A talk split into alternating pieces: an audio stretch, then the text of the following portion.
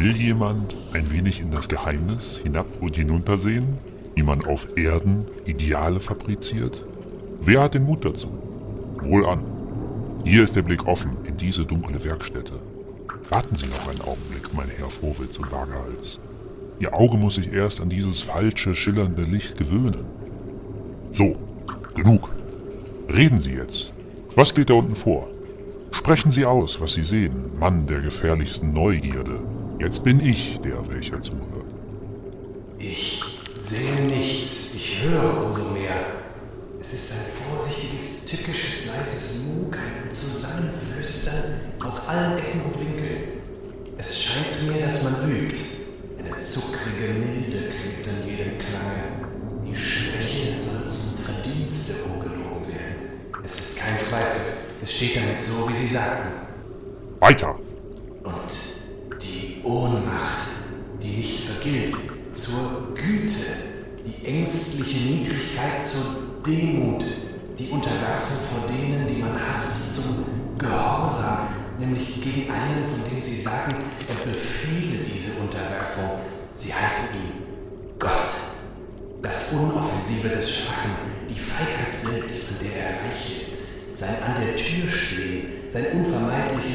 Warten müssen, kommt hier zu guten Namen als Geduld. Es heißt auch wohl die Tugend. Das sich nicht rächen können heißt, sich nicht rächen wollen, vielleicht selbst Verzeihung, denn sie wissen nicht, was sie tun. Wir allein wissen es, was sie tun. Auch redet man von der Liebe zu seinen Feinden und. Weiter! Sie sind elend, es ist kein Zweifel, alle diese Munkler und Winkelfalschmünzer, ob sie schon warm beieinander hocken. Aber, sagen sie mir, ihr Elend sei eine Auswahl und Auszeichnung Gottes. Man prügele die Hunde, die man am liebsten habe. Vielleicht sei dies Elend auch eine Vorbereitung, eine Prüfung, eine Schulung. Vielleicht sei es noch mehr, etwas, das einst ausgeglichen und mit ungeheuren Zinsen in Gold, nein, in Glück werde. Das heißen sie die Seligkeit. Weiter! Jetzt geben Sie mir zu verstehen, dass Sie nicht nur besser seien als die Mächtigen, die Herren der Erde, deren Speichel Sie lecken müssen, nicht aus Furcht, ganz und gar nicht aus Furcht, sondern weil es Gott gebietet, alle Obrigkeit zu ehren. Dass Sie nicht nur besser seien, sondern es auch besser hätten, jedenfalls einmal besser haben würden. Aber genug, genug, ich halte es nicht mehr aus. Schlechte Luft, schlechte Luft. Diese Werkstätte, wo man Ideale fabriziert. Mich dünkt, sie stinkt vor lauter Lügen. Nein, noch einen Augenblick. Sie sagten doch nichts von dem Meisterstücke dieser Schwarzkünstler, welche Weiß, Milch und Unschuld aus jedem Schwarz herstellen. Haben Sie nicht bemerkt, was Ihre Vollendung im Raffinement ist? Ihr kühnster, feinster, geistreichster, lügenreichster Artistengriff. Geben Sie acht. Diese Kellertiere voll Rache und Hass. Was machen Sie doch gerade aus Rache und Hass? Hörten Sie je diese Worte? Würden Sie ahnen, wenn Sie nur Ihren Worten trauten, dass Sie unter lauter Menschen des Ressentiments sind? Ich, ich verstehe. Ich mache nochmals die Ohren auf. Ach, ach, die Nase zu. Jetzt höre ich erst, was Sie schon oft sagten. Wir Guten, wir sind die Gerechten. Was Sie verlangen, das heißen Sie nicht vergelten, sondern den Triumph der Gerechtigkeit. Was Sie hassen, das ist nicht Ihr Feind, nein, Sie hassen das Unrecht, die Gottlosigkeit. Was Sie glauben und hoffen, ist nicht die Hoffnung auf Rache, die Trunkenheit der süßen Rache, süßer als Honig, nannte sie schon mehr, sondern der Sieg Gottes, des gerechten Gottes über die Gottlosen. Was ihnen zu lieben auf Erden übrig bleibt, sind nicht ihre Brüder im Hasse, sondern ihre Brüder in der Liebe, wie sie sagen. Alle Guten und Gerechten auf der Erde. Und wie nennen Sie das, was Ihnen als Trost wider alle Leiden des Lebens dient, Ihre Phantasmagorie der vorweggenommenen zukünftigen Seligkeit? Wie? Höre ich recht? Sie heißen das das jüngste Gericht, das Kommen Ihres Reichs, des Reichs Gottes. Einstweilen aber leben sie im Glauben, in der Liebe, in der Hoffnung. Genug, genug, genug. Ja, guten Tag, ihr Lieben. Herzlich willkommen zu Lachen und Weinen. Hallo. Äh, wir waren gerade mit Friedrich, unserem alten Freund Friedrich Nietzsche, mal ein bisschen unten in, äh, in einer düsteren Höhle. Genau, in der Werkstätte der Ideale. Und wir begrüßen euch. Äh, zack, kaum waren wir zweieinhalb Monate weg, äh, sehen wir uns, hören wir uns jetzt innerhalb von einer Woche zweimal. Mhm. Zum Jahresumbruch. Es muss ja alles besser werden. Genau. Wir Ja. haben uns sehr, sehr viel vorgenommen. Wir wollen weit ausholen. Ja, Ähm, wir schauen uns heute. zu weitem Wurf. Genau, wir schauen uns heute Freud an, seinen Essay von 1927, Die Zukunft aller Illusion. Freud, äh, klar, wisst ihr, war Psychoanalytiker, aber war daneben noch viel mehr, nämlich Märchenonkel Ja, und Ähm, äh, Zigarrenraucher. Ne? und Zigarrenraucher, genau. Also äh, er konnte nicht die Finger davon weglassen, sich dann auch den ganz großen Fragen zu stellen und eben nicht nur ähm, äh, ja, Patienten auf seine Ka äh, Couch zu bitten, sondern auch die gesamte Menschheit, ja. So. Und die ganz großen Fragen, da fühlen wir uns natürlich berufen, Bruno. Natürlich. Ja. Und wir dürfen auch keine Zeit verlieren. Also heute ist wirklich Ja. eine, eine volle Nummer. Wir wissen noch nicht, ob es vielleicht jetzt zwei Folgen werden. Falls ja, dann werdet ihr das merken. Dann moderiere ich irgendwann nochmal ab und dann nochmal an. Genau. Und äh, wir haben auf jeden Fall dabei irgendwann heute, übrigens ganz exklusiv, wir haben es geschafft. Ne? Also wir haben gute Aussichten, wir warten, ob die Schalte hergestellt werden kann, aber wir hätten in den politischen fünf Minuten heute vielleicht das Coronavirus live Oh, echt? zum Interview. Ja. Hey, Und Special ähm, Guest. dann gibt es eine, eine Express-Wochenschau noch von Maxim Mhm. Klusch. Wir haben ein Wort zum Sonntag am Ende. Und äh, damit würde ich sagen, legen wir los. Ja. Ja, wa was ist denn so äh, Freuds äh, Geist? Ähm, wir können ihn natürlich jetzt nicht ganz äh, einführen, aber wir wollen mal einführen in diese Schrift Die Zukunft einer Illusion. Mhm. Die Illusion des Titels, um welche handelt es sich da, Bruno? Äh, das sind die religiösen Illusionen, denen Freud hier nachspürt. So, nachspürt und zwar ja weit zurück und dann auch äh, in die Zukunft. Das ist äh, ungewöhnlich, kündigt er auch so an, aber er will mal versuchen, über die Kultur, mit der er sich jetzt so lange beschäftigt, auch ein paar äh, ja, prophetische Aussagen. Genau, das ist sehr interessant, wie er das als ein Vernunftmensch, äh, als den er sich immer wieder bezeichnet, äh, dieses Unternehmen darstellt. Also man müsste im Grunde alle Tendenzen der Gegenwart äh, zusammenrechnen, um dann vielleicht ein vages Bild der Zukunft zu bekommen. Aber kaum möglich und kaum vorstellbar, dass das zu realisieren ist. Ähm, dass sich Freud natürlich trotzdem daran macht, äh, werden wir jetzt sehen. Und dass das, äh, sage ich mal, der vermessene Ausgang dieser ganzen Untersuchung ist, muss So. man sich schon auch vor Augen halten. Ne? Muss man sich vor Augen halten. Aber ähm, bei aller Vermessenheit gibt es wenige, die äh, ja so mit, mit doch so viel Bodenständigkeit. Berechtigung sich das mal vornehmen Ja, und konnten und Bodenständigkeit. durften und ne? sollten. Bodenständigkeit. Immer wieder wird das betont werden, dazu kommen wir. Und ähm, dann habe ich noch gefunden, um unsere Folge und, äh, und uns auch den Freud noch so ein bisschen zu motivieren und vorzustellen, äh, unser lieber Freund Helmut, Helmut Plessner, unser Ja. Namensgeber und Patron. Ja. Ähm, ich glaube, er will auch eine Stiftung für uns noch aufsetzen. Ne? Lachen und Wein Stiftung. Ah, ja, okay. Ähm, der hat sich, der hat sich äh, einmal geäußert und äh, geliedert Freud in so eine schöne Linie und Triade ein. Ähm, um, um die wird es heute auch besonders gehen. Gibt so einen kleinen, ähm, nicht zweiten Protagonisten, aber so einen Nebencharakter, äh, der auch in der Höhle schon zu Wort kam. Mhm. Und äh, zwar gibt es von Plessner eine Schrift, ähm, die er, ich glaube, 1941 oder 42 in Holland im Exil geschrieben hat: Lebensphilosophie äh, und Phänomenologie. Und da schreibt er am Ende Folgendes, nämlich er will seine eigene philosophische Anthropologie, äh, Anthropologie motivieren und schreibt, die- diese äh, philosophische Anthropologie eben dürfte oder sollte nicht an Antike und Christentum festhalten, sondern bereit sein, aus dem stets tiefer grabenden Prozess der Entgötterung und Entsicherung zu lernen, der bis zu Marx, Nietzsche und Freud und ihrer entlarvenden Soziologie und Psychologie gediehen ist. In der Ideologieinterpretation des Marxismus, in der Nietzscheschen Psychologie des Um die Ecke Sehens und in der Psychoanalyse nur das Misstrauen gegen die Oberwelt des Geistes und das Vertrauen auf die Unterwelt der Mächte zu sehen, sie mögen heißen, wie sie wollen, ökonomische Verhältnisse, Leben, Unbewusstes, wäre kurzsichtig. Sie dienen der Entlarvung, doch zum Zwecke der Heilung. Sie sind Instrumente der Polemik, aber zugleich Wege der Befreiung. Mhm.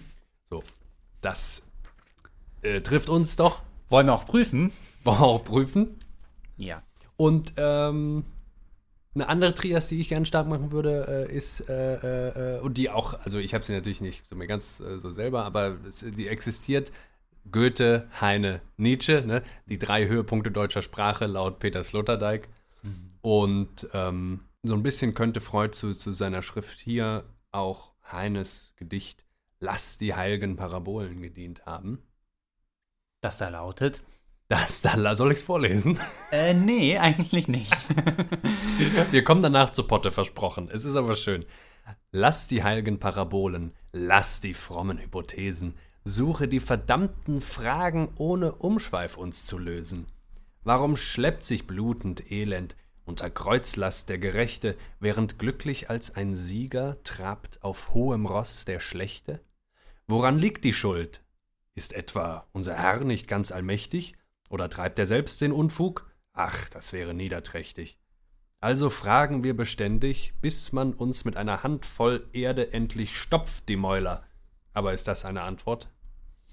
Ja, in der Tat, Freud begnügt sich mit dieser Antwort nicht.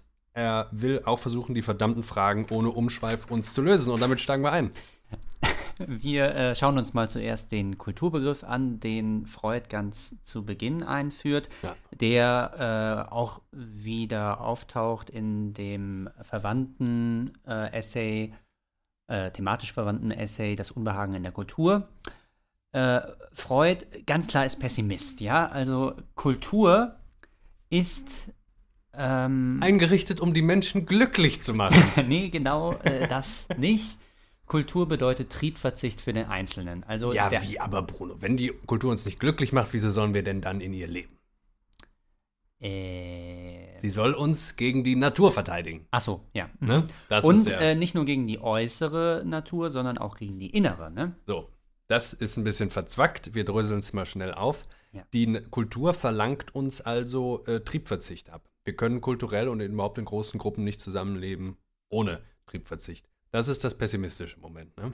Ganz genau, ja. Glücklich werden wir schon mal nicht. Trotzdem, die Übermacht der Natur äh, verlangt das von uns. Nur in der Kultur können wir uns gegen sie verteidigen.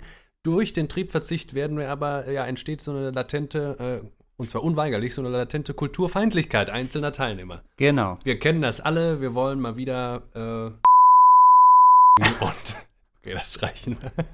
Da streichen wir, genau. Ähm, Aber wir, wir, wir kennen das alle, wir sind irgendwie, äh, weiß ich nicht, wir wollen, äh, ja, was man halt so, was man halt so macht. Wir wollen unsere ist verboten. Wir wollen äh, ist auch verboten. Nein, man kann es sich äh, schon jetzt, denke ich, in alltäglicheren äh, Beispielen vor Augen führen. Also, wir wollen uns zum Beispiel, wenn wir zur Bäckerei gehen, jetzt in Corona-Zeiten nicht anstellen.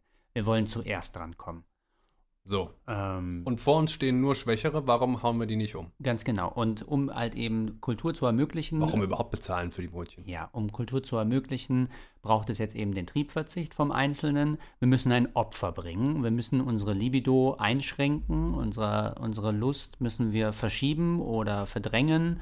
Auf jeden Fall müssen wir sie zurückhalten und zügeln. Also Kultur heißt Zügelung innerer Leidenschaften und Triebe. So, auch wenn das eben unser Ressentiment teilweise gegen die Kultur oder auch, das spricht ja auch an gegen die Mächtigen, ähm, dann manchmal bedingt. Und die Kultur hat da also direkt mindestens zwei Hauptfunktionen, nämlich erstens diese Verteidigung gegen die Natur, zweitens die Eindämmung dieser Kulturfeindlichkeit, die sie selber ähm, hervorbringt und in sich trägt.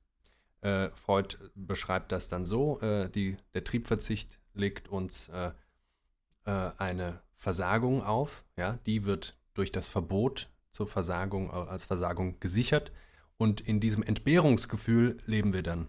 Das ist der Zustand. Das ist sozusagen der kulturelle Zustand. Und das war eben natürlich kein reiner Witz. Freud spricht das an. Die ältesten und wohl auch, sagt er, verinnerlicht, am, meisten verinnerlichten äh, Kulturverbote sind äh, das Tötungsverbot, inklusive vor allem des Kannibalismus und das Inzestverbot. Mhm. Denken wir an Ödipus, da haben wir quasi in der Wiege der europäischen Kultur. Genau, das sind die profanen Gesetze der Kultur oder die ultimativen Voraussetzungen. Ja. Zack, fertig. Ähm, Abschnitt 2. Abschnitt 2. Die entscheidende Frage dort, wie wappnet sich jetzt die Kultur gegen diese Kulturfeindlichkeit? Mhm. Und da gibt es zwei äh, vor allem zwei Mittel. Erstens Zwangsmittel. Das heißt, die Kultur organisiert sich irgendwie so, dass die Verbote eingehalten werden, egal ob die Menschen sie schon von sich aus und durch inneren Triebverzicht äh, äh, oder inneren Zwang befolgen wollen. So, dass äh, die Polizei kommt, wenn man sich im Bäcker äh, irgendwie die Brötchen nimmt, ohne zu bezahlen. Ne? Oder, und das ist das interessantere Mittel zur Kulturbefriedung der Kulturfeindlichkeit, mit dem Freud sich auch beschäftigt, es gibt bestimmte Mittel zur Aussöhnung mit der Kultur. Ja? Und das bezeichnet er als den seelischen Besitz oder das psychische Inventar dieser Kultur. Mhm. Das sind also alle Kulturvorschriften. Äh, populär sagt er dann äh, das moralische Niveau der Teilnehmer, ja, entscheidet darüber, wie friedlich diese Kultur ist.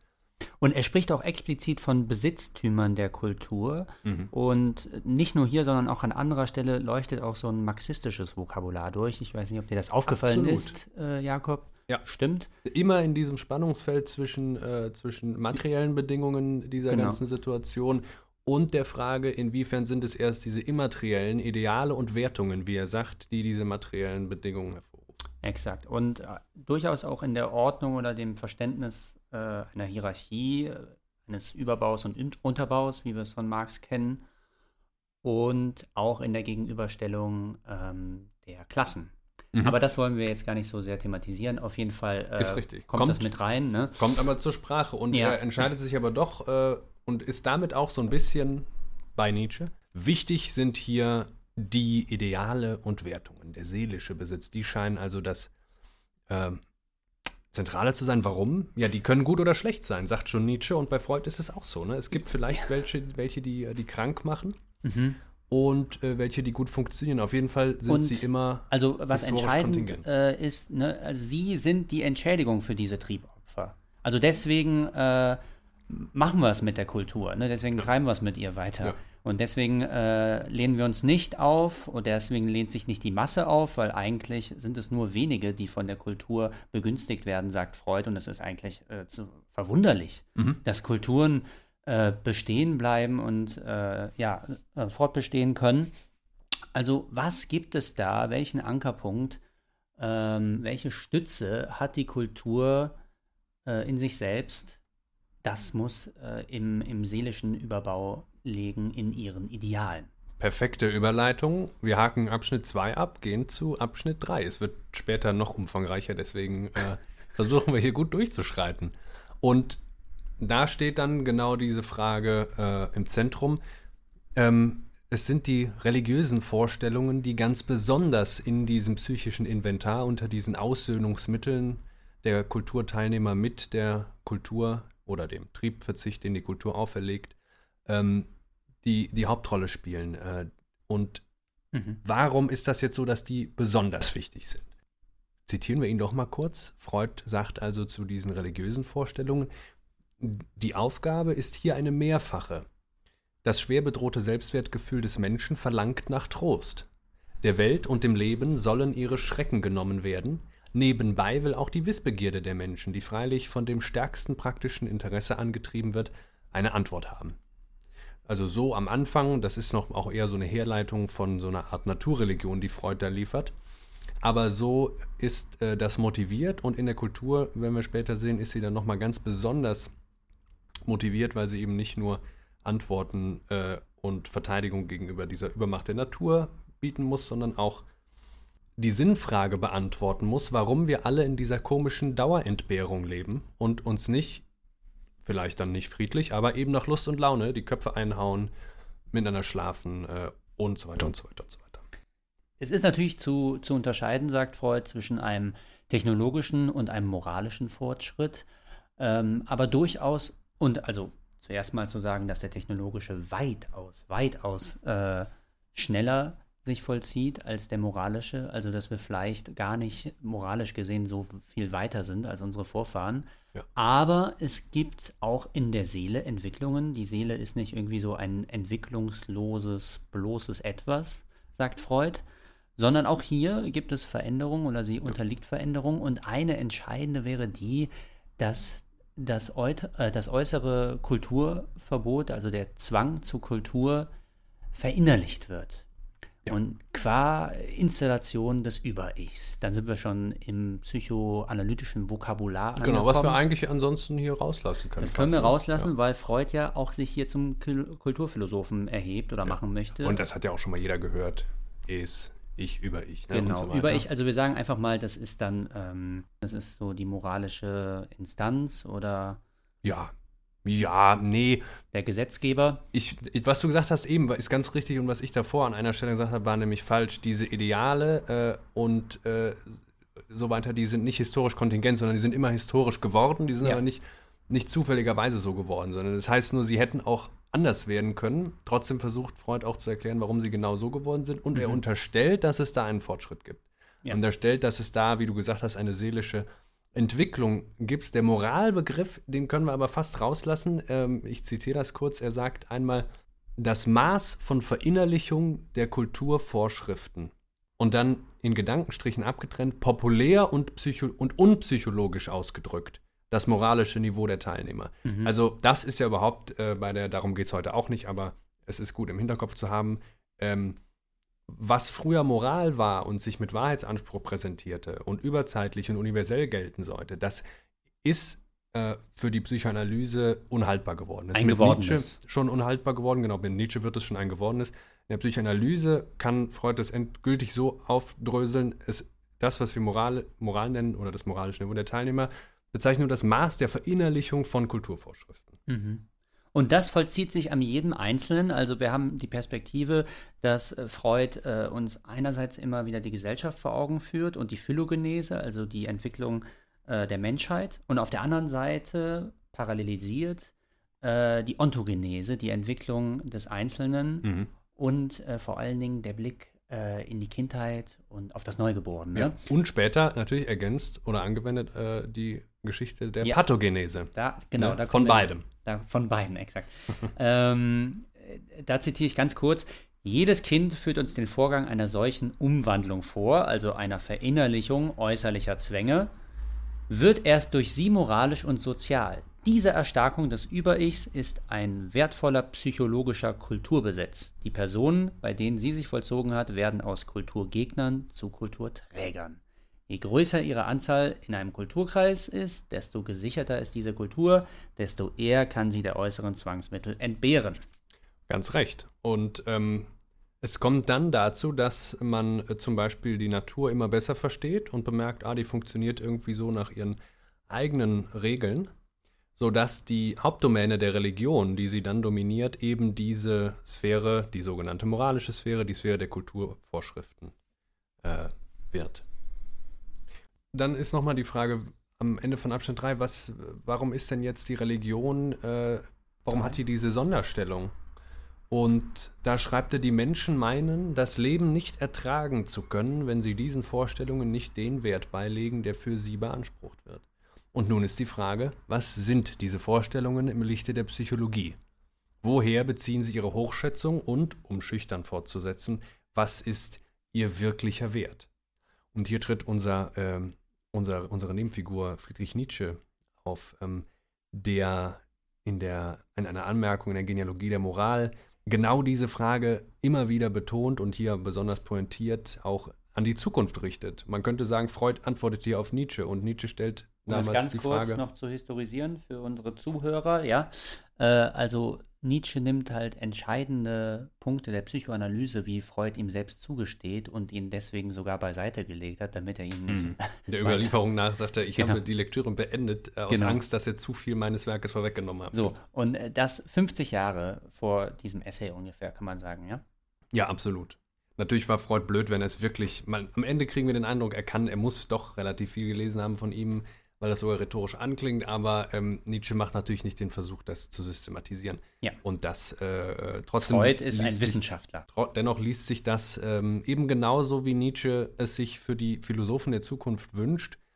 Er sagt also hier in der Genealogie der Moral, äh, die Frage, was ist diese oder jene Gütertafel und Moral wert, will unter die verschiedensten Perspektiven gestellt sein. Man kann namentlich das Wert wozu nicht fein genug auseinanderlegen. Alle Wissenschaften haben nunmehr der Zukunftsaufgabe des Philosophen vorzuarbeiten, diese Aufgabe dahin verstanden, dass der Philosoph das Problem vom Werte zu lösen hat, dass er die Rangordnung der Werte zu bestimmen hat. Und da, um das zu beantworten, braucht man psychologisches, evolutionär geschultes, historisch-kritisches äh, Werkzeug. Und Freud hat davon schon mehr. Und seine Frage, was ist ihr wirklicher Wert? Der Wert jetzt zum Beispiel der Religion als wichtigste Form seelischen Inventars einer Kultur schlägt genau in die Kerbe. Ja, und ähm, ich würde sagen, du hast noch einen äh, Schritt jetzt übergangen, der noch wichtig wäre. Also er spielt ja durchaus jetzt mit der Möglichkeit, hm, also wenn das jetzt so ein unglaublicher Zwang ist, den wir uns da aufhalsen, um diese Kultur aufrechtzuerhalten, warum den nicht ablegen, ja?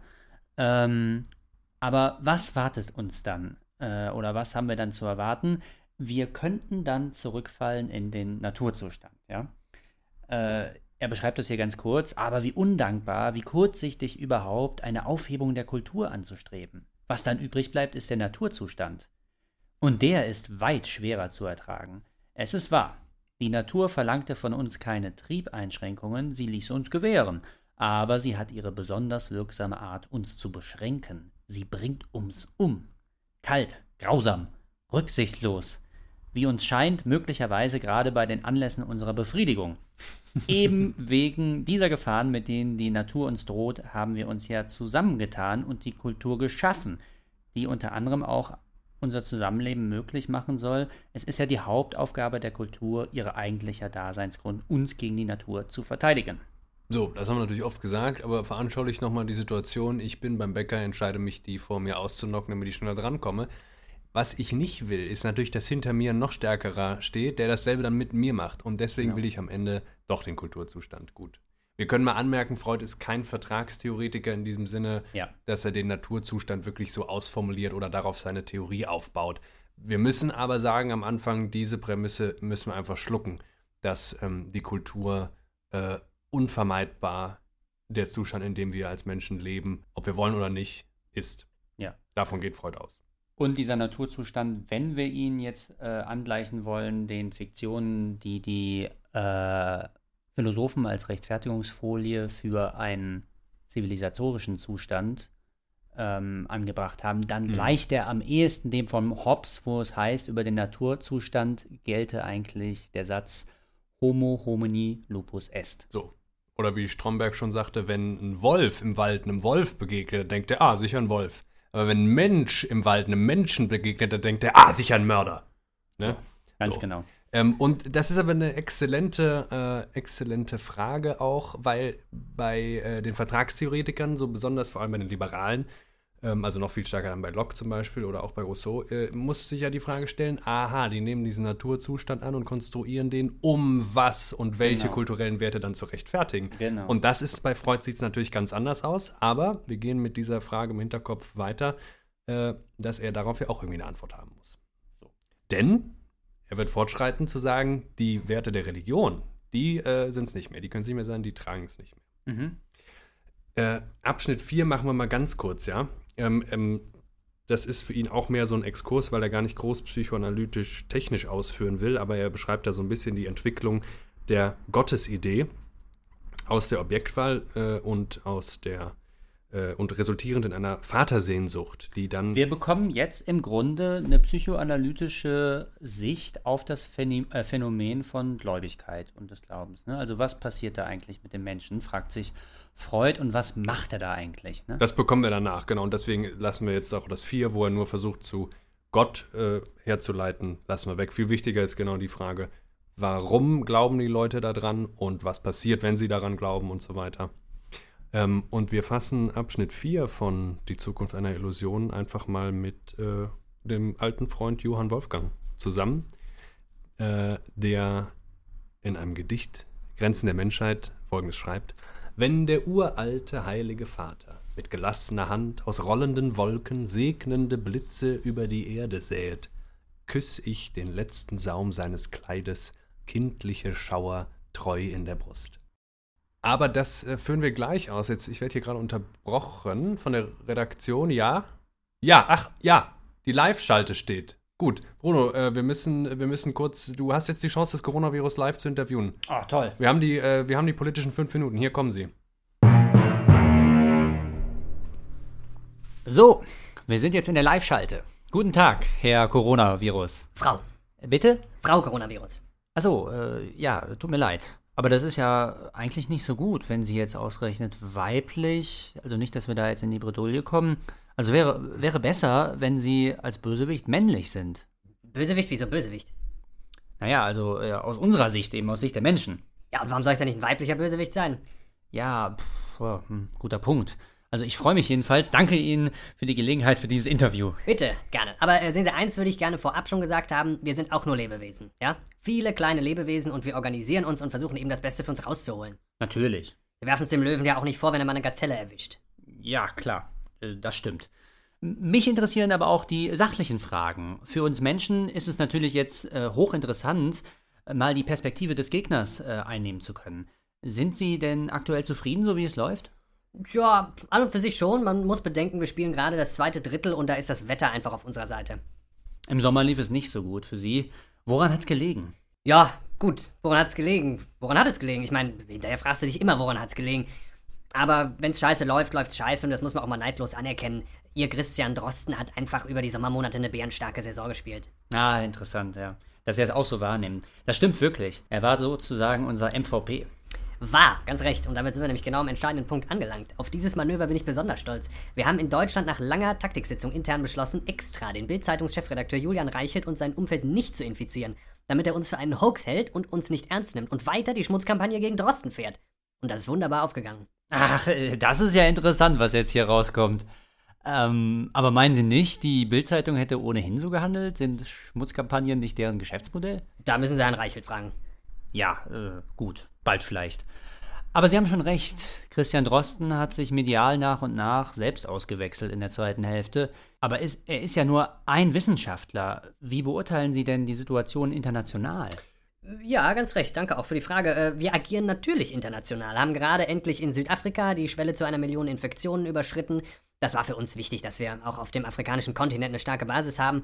Ähm, aber die USA sind nach wie vor unser Vorzeigekind. Da haben wir einfach ganze Arbeit geleistet. Da muss man aber auch sagen, dass die Menschen ihnen entgegenkamen. Klar, aber auch diese Steilvorlagen musst du erstmal so eiskalt zu Ende spielen. Hm, ich verstehe. Äh, sind Sie denn enttäuscht, dass es gerade in China nicht so gut lief? Also ganz ehrlich, nein. Schauen Sie, bevor wir eine Operation starten, studieren wir den Gegner. Bei den Menschen drängten sich uns einige Dinge auf. Erstens, wir mussten in einer international vernetzten Metropole anfangen. Zweitens, diese Metropole musste so gelegen sein, dass innerhalb der geopolitischen Verhältnisse unter den Menschen Verdacht aufkommen konnte und geschürt wurde und sie sich alle gegenseitig beschuldigen und verdächtigen, anstatt sich abzustimmen und gegen uns zu kooperieren. Und drittens war uns klar, dass wir nur da, wo Winter herrscht, auch wirklich auf Sieg spielen können.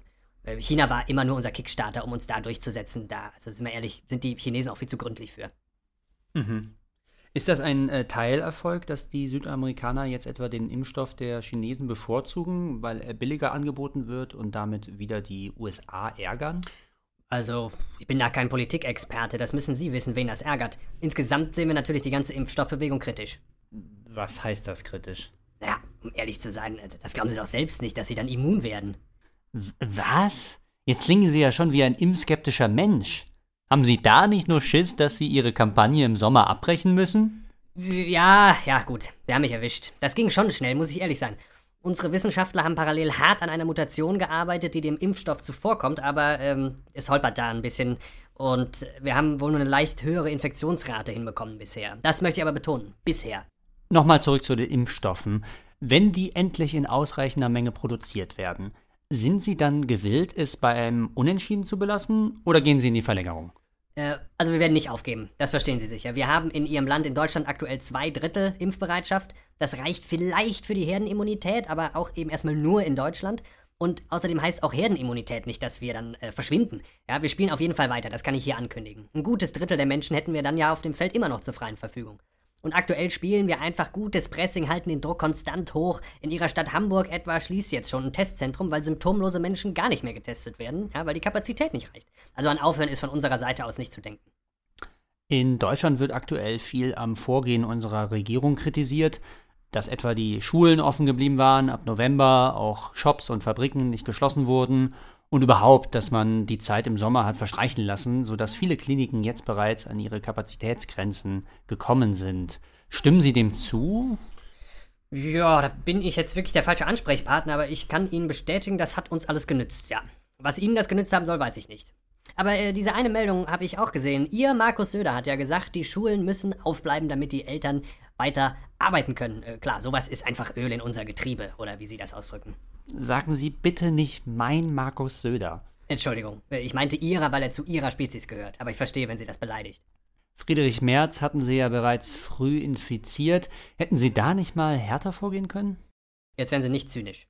Ja, Entschuldigung. Vielleicht noch ein Ausblick. Welche Strategie werden Sie jetzt im Winter fahren? Naja, die Bedingungen sind ohnehin zu unseren Gunsten, äh, aber wir sehen einige besondere Möglichkeiten, zum Beispiel in den Skigebieten. Alle wollen ja wieder Skifahren. Äh, da fahren wir auch dieses Jahr gerne wieder mit, wenn es sich ergibt. Insgesamt kann ich für unsere Lebensform, denke ich, sagen, dass wir gerade sehr zufrieden sind und wir sehen noch einige starke Monate vor uns. Dann noch eine abschließende Frage. Was sagen Sie zu den Vorwürfen aus Ihren eigenen Reihen, dass Sie eine Affäre mit Ugo Shahin von BioNTech haben und sozusagen Insiderhandel betreiben? Äh, das, äh, das, äh, dazu will ich mich jetzt nicht äußern. Das sind Interner, die bespreche ich hier nicht, ja? Kein Kommentar. Ja, äh, vielen Dank, Herr äh, oder Frau äh, Coronavirus. Danke auch. Ja, äh, interessante Einsichten, aber schön, dass wir die Chance genutzt haben, auch wenn wir uns kurz hier von Freud verabschieden mussten. Aber ähm, treten wir einen kleinen Schritt zurück und äh, fragen uns nochmal, was, was zeichnet jetzt eigentlich diese religiösen Vorstellungen aus? Einfach, dass wir das ähm, mitnehmen auf unserem weiteren Weg, Bruno. Ja. Weil wenn wir das vervollständigen wollen, ähm, das habe ich eben schon gesagt, die, Aufg die Aufgabe der Religion ist klar, ja, sie soll äh, die Wissbegierde befriedigen, sie soll ähm, Trost geben in dieser Welt, also einmal was die Kulturfeindlichkeit angeht, aber auch die Übermacht der Natur und so weiter. Ähm, was sind denn aber jetzt die Inhalte ähm, diese, dieser religiösen Vorstellungen? Ja, also da müsste man vielleicht auch nochmal auf einen Aspekt äh, der Natur, wie sie vom Menschen wahrgenommen wird, ähm, eingehen.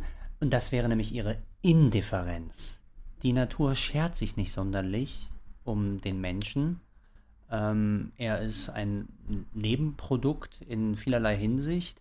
Existiert aber? Existiert aber eindeutig. Ähm, aber es hat irgendwie keine höhere Bewandtnis mit ihm und das kann er nicht auf sich sitzen lassen. So, er will Trost und Antworten. Er will Trost. Und was macht er? Er vermenschlicht die Natur.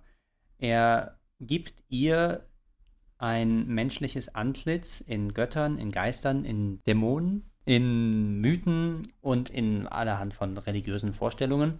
Und ja, darin sieht Freud im Grunde die Anpassungsleistung an die Indifferenz der Natur.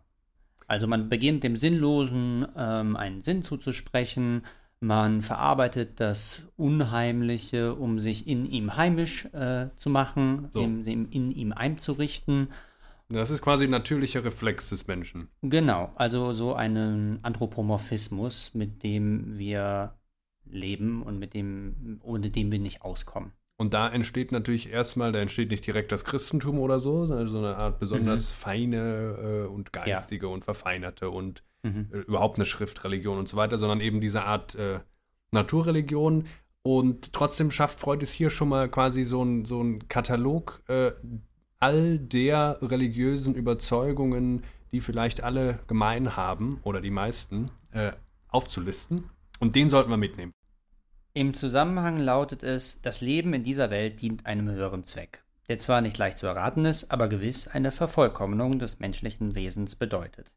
Wahrscheinlich soll das Geistige des Menschen, die Seele, die sich im Lauf der Zeiten so langsam und widerstrebend vom Körper getrennt hat, das Objekt dieser Erhebung und Erhöhung sein. Alles, was in dieser Welt vor sich geht, ist Ausführung der Absichten einer von uns, einer uns überlegenen Intelligenz, die, wenn auch auf schwer zu verfolgenden Wegen und Umwegen, schließlich alles zum Guten, das heißt für uns Erfreulichen, lenkt. Über jedem von uns wacht eine gütige, nur scheinbar gestrenge Vorsehung, die nicht zulässt, dass wir zum Spielball der überstarken und schonungslosen Naturkräfte werden. Der Tod selbst ist keine Vernichtung, keine Rückkehr zum anorganischen Leblosen, sondern der Anfang einer neuen Art von Existenz, die auf dem Wege der Höherentwicklung liegt. Und nach der anderen Seite gewendet, dieselben Sittengesetze, die unsere Kultur aufgestellt haben, beherrschen auch alles Weltgeschehen. Nur werden sie von einer höchsten richterlichen Instanz mit ungleich mehr Macht und Konsequenz behütet. Alles Gute findet endlich seinen Lohn, alles Böse seine Strafe, wenn nicht schon in dieser Form des Lebens, so in den späteren Existenzen, die nach dem Tod beginnen. Somit sind alle Schrecken, Leiden und Härten des Lebens zur, zur Austilgung bestimmt. Also in dem letzten Satz äh, äh, ist die Quintessenz eigentlich drin. Ja. Denn, und wir müssen jetzt vorankommen zum Illusionsbegriff, was die Religion zu einer Illusion macht, ist nicht unbedingt, dass sie falsch ist. Ja, Freud sagt da auch im Grunde, natürlich kann es nicht letztgültig widerlegt werden. Aber was eine Illusion ausmacht, ist, dass sie bestimmt wird von menschlichen Wünschen. Ganz genau. Ein also sie Mensch- ist kein Irrtum, ja. Das ist das Abgrenzungskriterium. Genau, sie ist kein, Ur kein Irrtum, äh, sie kann auch ein Irrtum sein, sie kann auch falsch sein, aber Mhm. zur Illusion wird zum Beispiel auch ein Irrtum erst, wenn das, der wesentliche Moment der Wunsch ist, der sich darin ausdrückt. Und das ist also, Freud dampft es hier direkt am Anfang bei der Analyse der Naturreligion darauf ein, nämlich die Religion nimmt alle Schrecken, Leiden und Härten des Lebens. Und damit gehen wir zu äh, Abschnitt 5, denn da wird genau das gefragt. Welche psychologische Bedeutung haben also die religiösen Vorstellungen?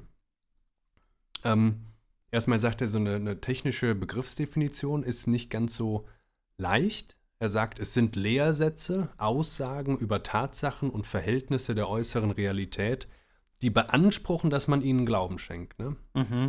Und Und das ist interessant, äh, wie, wie das dann äh, legitimiert wird. Ne?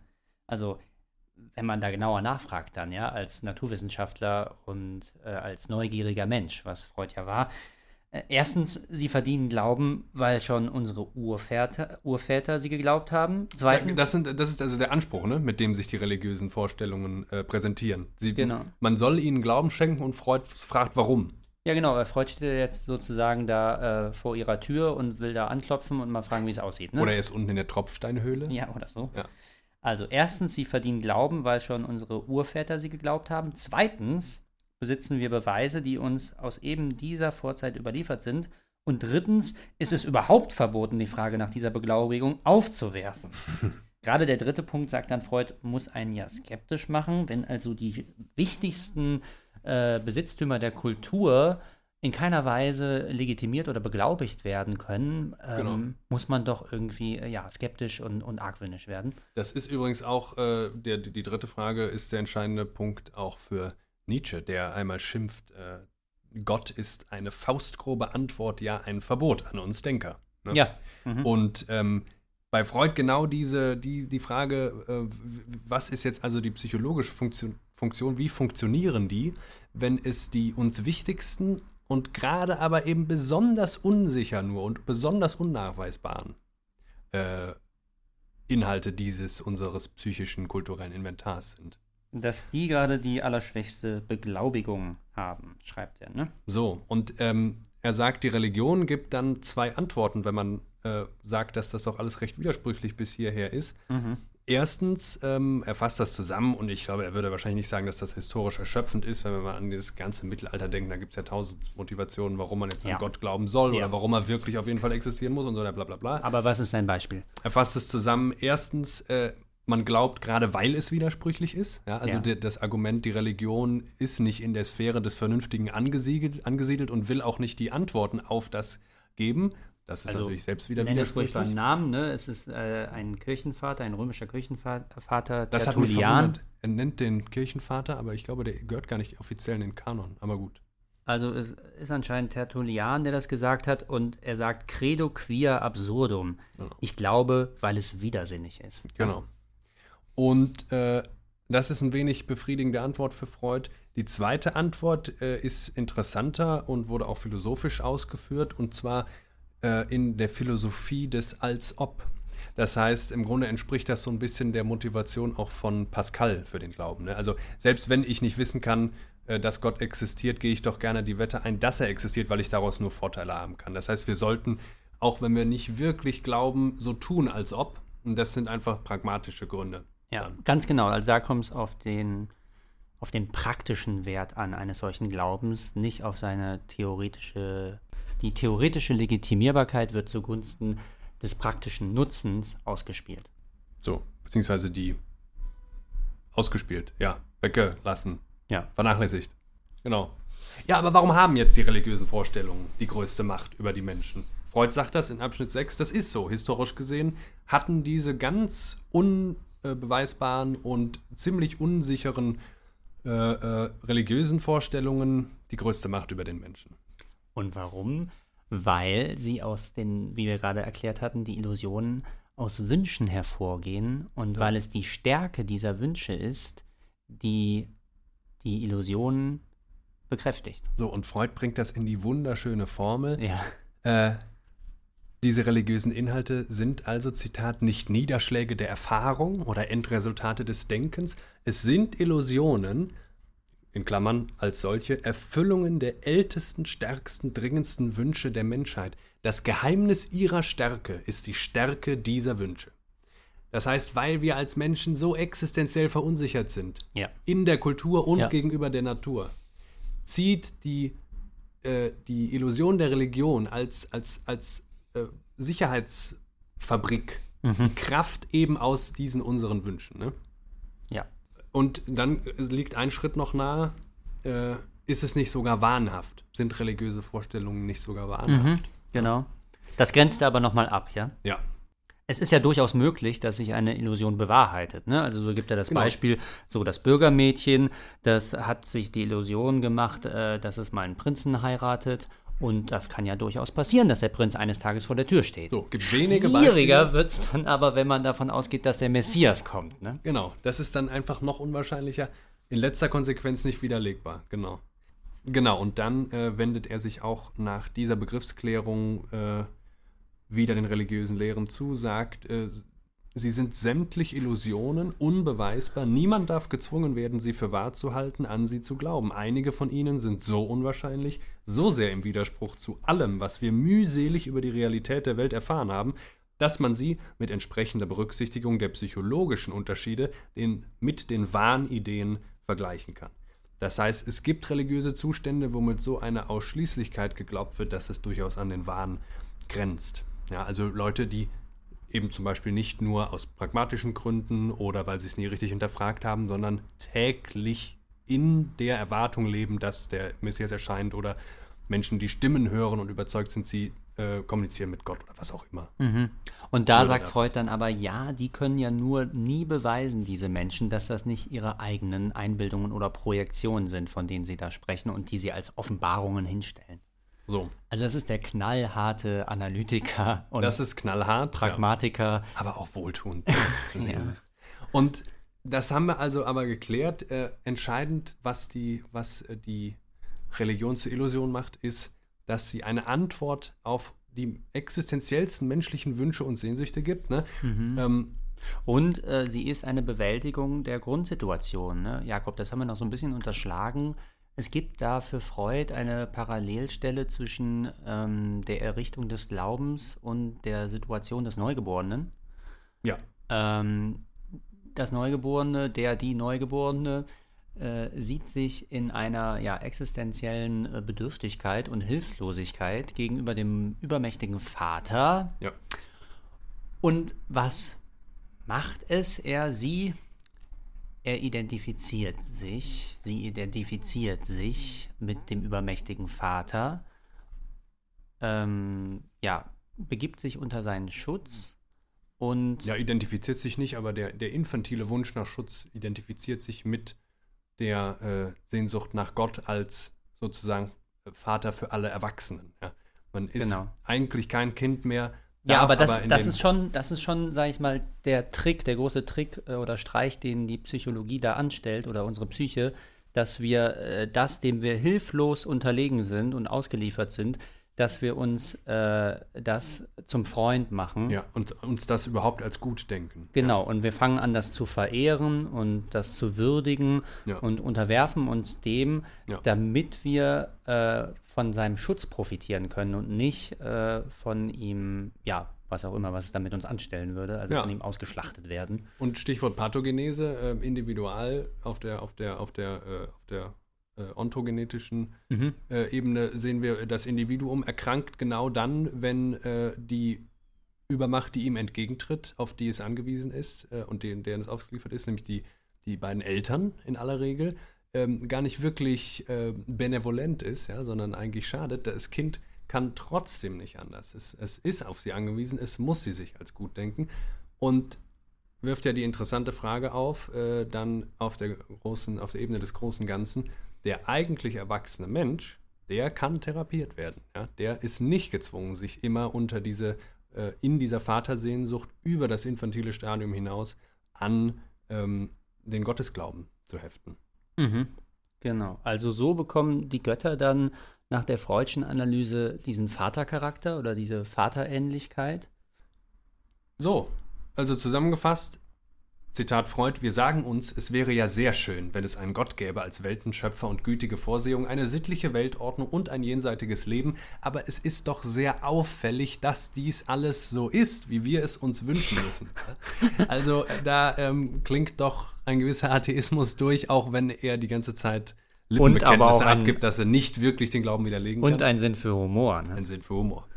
So, und das führt uns zu der Frage, äh, die Freud erstmal nur anschneidet, wenn jetzt aber die Religionen illusionären Charakter haben, gilt das nicht etwa auch für unseren ganzen anderen psychischen Kulturbesitz, unsere anderen Ideale, unsere, mhm. unsere Fiktionen, mit denen wir unsere Kultur organisieren oder auch für Kunst oder so, ja? ja. Und, wo ähm, macht man sich nicht überall Illusionen? Ne? Wo macht man sich keine Illusionen, ist ja die Frage. Und ja. später wird die Frage lauten, macht Freud sich nicht selber Illusionen? Ja. Kommen wir gleich zu. Und da vielleicht nochmal auch mit so populärwissenschaftlichen Nummern wie zum Beispiel von dem Harari ist das eigentlich jetzt so ein bisschen durchgedrungen, aber auf der, das stimmt natürlich, dass wir in, in Fiktionen leben, sehr viel. Ja? Also mhm. das Geld ist nur so lange irgendwas wert, wie wir daran glauben, dass es was wert ist. Und der König nur so lange König äh, und so weiter. Ansonsten ist er nur ein Mann. Und ähm, man muss mit Sanktionen rechnen bei Nichtbeachtung, das ist aber dann eine andere Frage. Und äh, Freud sagt einfach, ja, wir lassen das mal offen. Das, also Fiktion würde ich sagen, sind es. Freud sagt, vielleicht sind da auch Illusionen dabei, die also äh, Wunschdenken sozusagen sind auf, auf kultureller Ebene, auf kulturellem Maßstab, aber er beschränkt sich auf die religiöse. Genau, und äh, er hat so einen Freund, äh, Freud, Freud hat einen Freund mitgebracht. Er hat einen Freund an der Seite. Er hat einen Freund an der Seite, einen sehr skeptischen, der immer wieder Einwände bringt und äh, dagegen muss sich Freud dann verteidigen, also gegen sich selbst. Ähm, und ja, einer dieser Einwände ist, ähm, ja, wenn wir da jetzt wirklich diese Operation vornehmen wollen und äh, das Herzstück der Kultur rausnehmen, die religiösen Vorstellungen, äh, laufen wir da nicht Gefahr, vielleicht in einen viel älteren äh, Zustand zurückzufallen der Kultur? Ja? ja? Und überhaupt, welche Gefahren birgt das? Ja? Also ja. untergraben wir nicht das, das kulturelle Fundament, genau. wendet Freud hier gegen also, sich selbst ein. Es war ja, wurde ja schon gesagt, von der Religion kam ja schon die Aussage, die Frage ist verboten. Ja. ja ob das legitimiert ist oder nicht legitimiert ist mit dem Glauben. Ja? ja? Aber Freud hat sie nun jetzt doch gestellt und wenn er sie stellt, dann scheint sie auch im allgemeinen Bewusstsein irgendwie verankert zu sein. Und nun weist ihm sein Kollege darauf hin, äh, diese Untersuchungen können eben lebensbedrohlich für eine Kultur sein. Und was man da macht, ist ja im Grunde, man, man sägt den Ast ab, auf dem man sitzt. Ja, und auch das wendet er in der Bemerkung am Rande auch schon an auf zum Beispiel eine individualtherapeutische Situation. Also jemand, der wirklich an Gott glaubt, da sagt er, der wird sich den wahrscheinlich nicht ausreden lassen. Wenn man es aber doch könnte, ihm den Glauben einfach so wegzunehmen, dann wäre das in der Tat ein sehr, sehr brutales Vorgehen. Und was bedeutet das jetzt für die Kultur? In welcher Gefahr schweben wir da? Und liest doch nochmal deinen Lieblingsabschnitt vor aus unserem alten Freund, der sich hier wieder skeptisch sozusagen präsentiert als der fiktive Dialogpartner Freuds. Ähm, Nietzsche hat doch diesen Gefahrenzustand, in dem wir schweben, äh, vorweggenommen. Vorweggenommen, ne? Wohin ist Gott? rief er. Ich will es euch sagen. Wir haben ihn getötet. Ihr und ich. Wir alle sind seine Mörder. Aber wie haben wir das gemacht? Wie vermochten wir das Meer auszutrinken? Wer gab uns den Schwamm um den ganzen Horizont wegzuwischen. Was taten wir, als wir diese Erde von ihrer Sonne losketteten? Wohin bewegt sie sich nun? Wohin bewegen wir uns? Fort von allen Sonnen? Stürzen wir nicht fortwährend? Und rückwärts, seitwärts, vorwärts, Nach allen Seiten? Gibt es noch ein oben und ein unten? Irren wir nicht durch ein unendliches Nichts? Haucht uns nicht der leere Raum an? Ist es nicht kälter geworden? Kommt nicht immerfort die Nacht und mehr Nacht? Müssen nicht Laternen am Vormittage angezündet werden?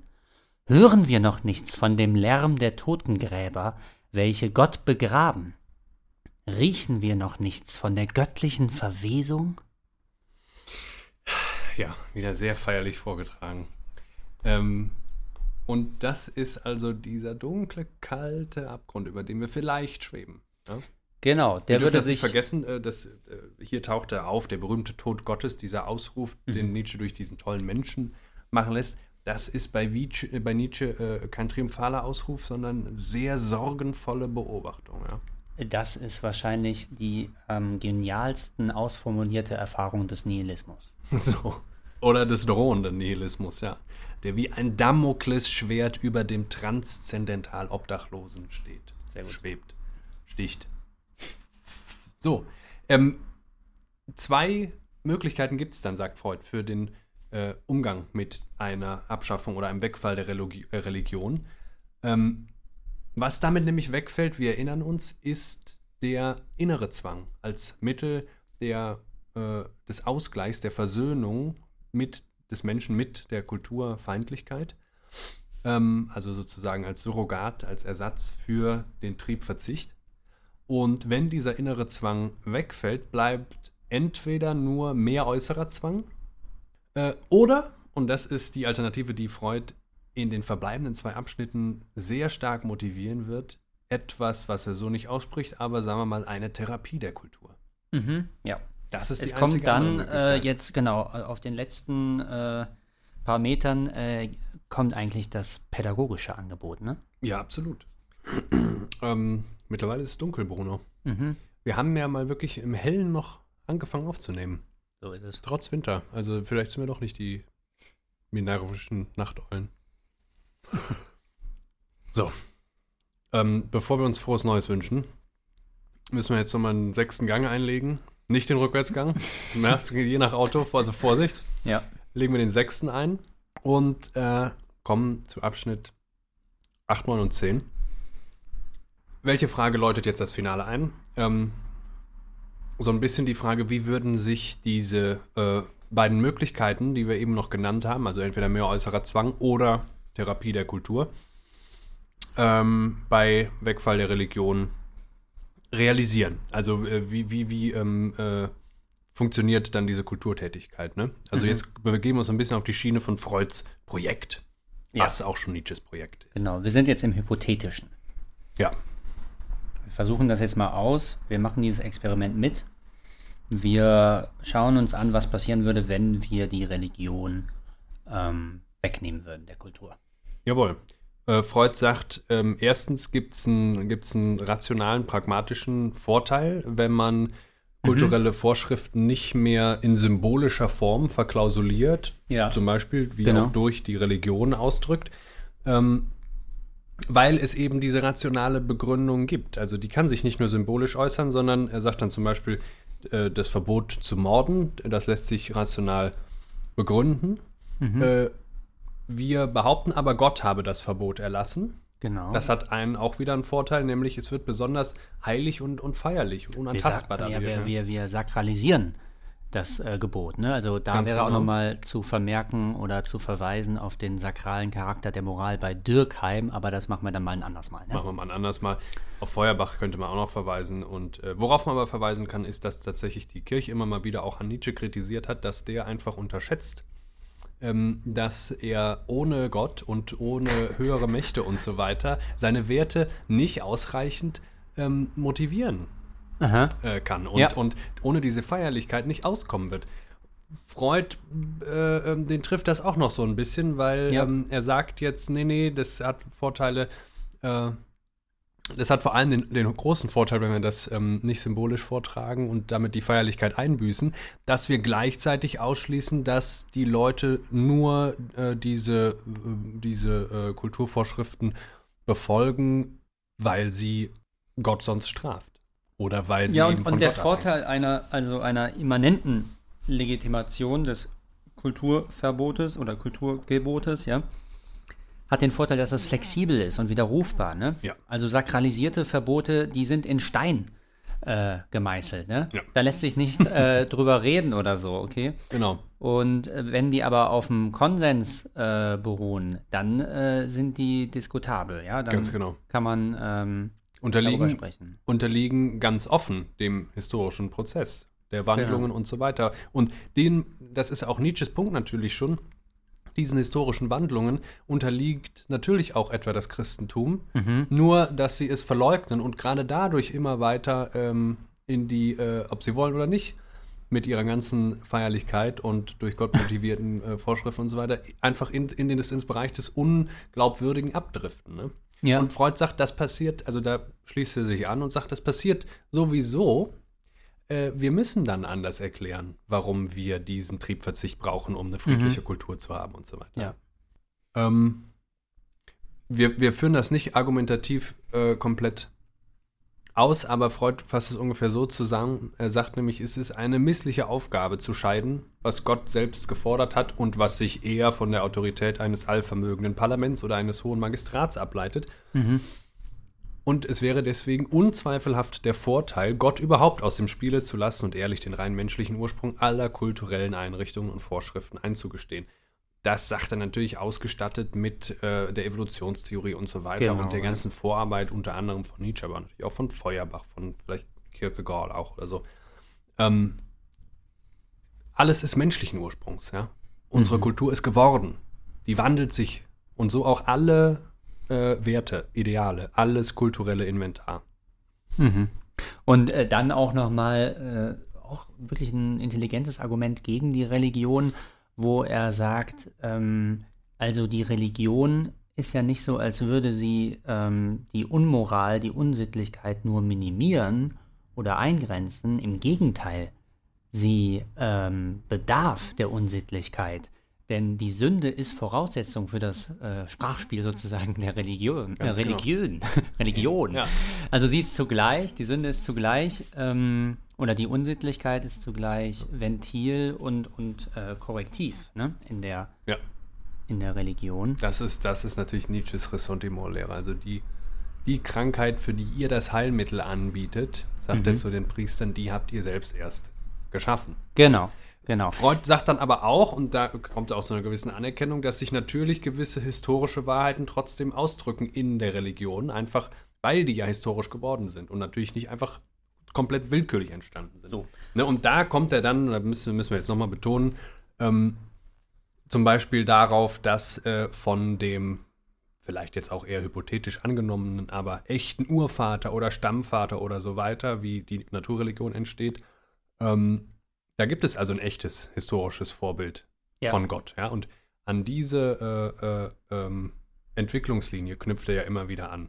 Ja, genau. Und ähm, das, das Mordverbot, das steht am Anfang der Kultur und es war eben der Vatermord, der hier die gro- große äh, Kehre bringt, weil er eine mächtige Gefühlsreaktion bei den Kindern ausgelöst hat. Eine, eine große Scham, die über uns kommt und dann das Mordverbot, äh, in das Mordverbot ausfließt.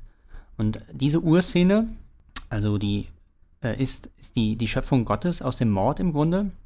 Denn an, an die Stelle des getöteten Vaters tritt das Urbild Gottes, das die Sühne des Täters hypostasiert. Ja? Also Freud macht natürlich ähm, der, der Ödipus-Mythos, der uns äh, in der europäischen griechisch-römischen Kultur äh, den Startschuss gibt. Ja. Ähm, diesen Vatermord meint er jetzt. Ja, er überträgt den auf eine mögliche, wirkliche Entwicklung. Ne? Natürlich lässt sich nicht der Vatermord nachweisen oder so. Das. Nee, natürlich. Ja. Ähm, ja, er, er beschreibt es so. Äh, Denk da mal an Star Wars. Denken wir mal an Star Wars. Über das Menschenkind wissen wir, dass es seine Entwicklung zur Kultur nicht gut durchmachen kann, ohne durch eine bald mehr, bald minder deutliche Phase von Neurose zu passieren. Die Niederschläge der in der Vorzeit vorgefallenen verdrängungsähnlichen Vorgänge hafteten der Kultur noch lange an. Die Religion wäre die allgemein menschliche Zwangsneurose. Wie die des Kindes stammte sie aus dem Ödipus-Komplex der Vaterbeziehung. Nach dieser Auffassung wäre vorauszusehen, dass sich die Abwendung von der Religion mit der schicksalsmäßigen Unerbittlichkeit eines Wachstumsvorganges vollziehen muss und dass wir uns gerade jetzt mitten in dieser Entwicklungsphase befinden. Befinden. So, Genau. äh, und dazu lassen wir noch einmal Nietzsche antworten. Im fünften Buch der fröhlichen Wissenschaft, äh, dem anderen sehr berühmten äh, Aphorismus zu dem Tod Gottes, sagt Nietzsche, dieser Wachstumsvorgang, ja, der natürlich bei Nietzsche immer vorhanden ist, auch mit der Vorstellung, da kommt nach dem Menschen noch was Besseres und Höheres oder der Mensch selbst kann sich vielleicht so weit verbessern, ja. Ähm, das klingt alles schon an und trotzdem, dass wir jetzt in dieser und am Anfang, wie Freud auch sagt, dieses Wachstumsprozesses stehen, ist extrem gefährlich.